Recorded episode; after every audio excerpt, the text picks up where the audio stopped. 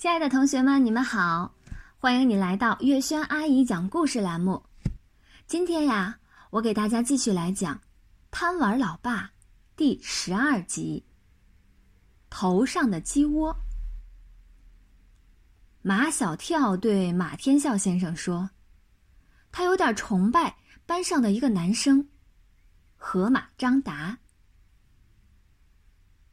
呃，就是那个大嘴巴。”牙齿都露在外面，样子长得像河马的张达。马天笑先生颇有些不以为然。他有什么好崇拜的？他可以在脑门上敲鸡蛋。马小跳说：“那天去春游，好多女生都带了煮鸡蛋，河马张达就给他们表演敲鸡蛋。他就这样把鸡蛋握在手中。”往脑门上一碰，哎呦！马小跳在学河马张达往脑门上敲鸡蛋的时候，他手里拿的是文具盒，可以想象，文具盒敲在脑门上是什么滋味儿。马天笑先生有点嫉妒，马小跳从来没说过崇拜他，却对他说崇拜那傻乎乎的河马张达。仅仅因为他会在脑门上敲鸡蛋，这有什么了不起的？你也可以在脑门上敲鸡蛋。我不敢。马小跳说：“把脑瓜敲破了怎么办？”不会的，脑瓜比鸡蛋硬，鸡蛋会破，脑瓜不会破。马天笑先生下定决心。一定要让他的儿子马小跳学会在脑门上敲鸡蛋。马天笑先生从冰箱里拿出一个鸡蛋，他要亲自示范给马小跳看。只见他伸直手臂，把蛋握在正前方，眼睛一闭，啪的一声，就在脑门上来了那么一下子，蛋壳破了。蛋清蛋黄流了他一脸。马天笑先生自认为他很悲壮，马小跳看他的样子却感觉有点可怕。看见没有，就这么简单。可是马小跳觉得一点都不简单，他还是不敢敲。马小跳，你还是不是我的儿子？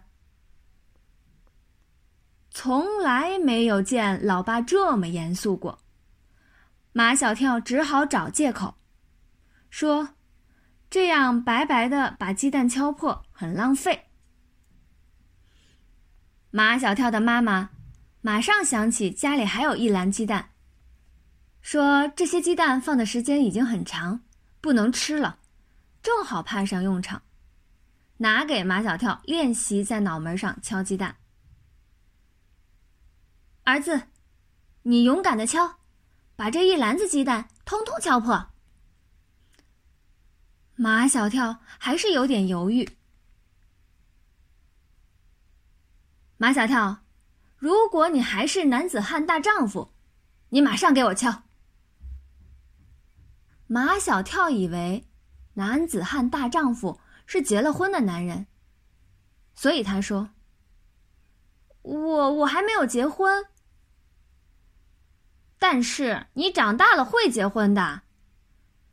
马天笑先生循循善诱，你连鸡蛋都不敢敲，将来谁愿意和你结婚呀？马小跳想想也是，海马张达就是因为敢在鸡蛋，就是因为敢把鸡蛋往脑门上敲，所以班上好多女生都崇拜他，连看他的眼神都很特别。马小跳也很想有女生崇拜他，也想有女生看他的眼神很特别。马小跳豁出去了，他已经没有退路，他的爸爸妈妈都看着他，如果他不敲，他们会失望的。他们最大的愿望就是让他们的儿子成为顶天立地的男子汉。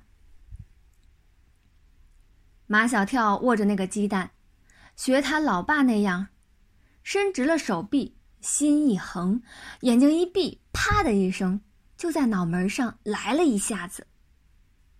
哎，叽叽叽，叽叽叽！怎么会有小鸡的叫声？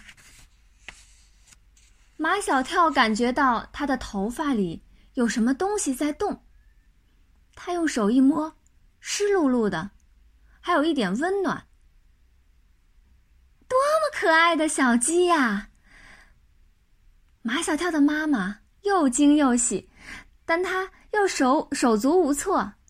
面临突发事件，他总是手足无措。马天笑先生又觉得好玩了，他没想到在脑门上敲鸡蛋会敲出一只小鸡来，这完全是意外的收获。马小跳，你别动，我去拿摄像机来，把你头上的小鸡拍下来。马小跳跑到卫生间里照镜子，哇！他的头上真的有一只小鸡，舒舒服服的把马小跳又长又乱的头发当成了鸡窝。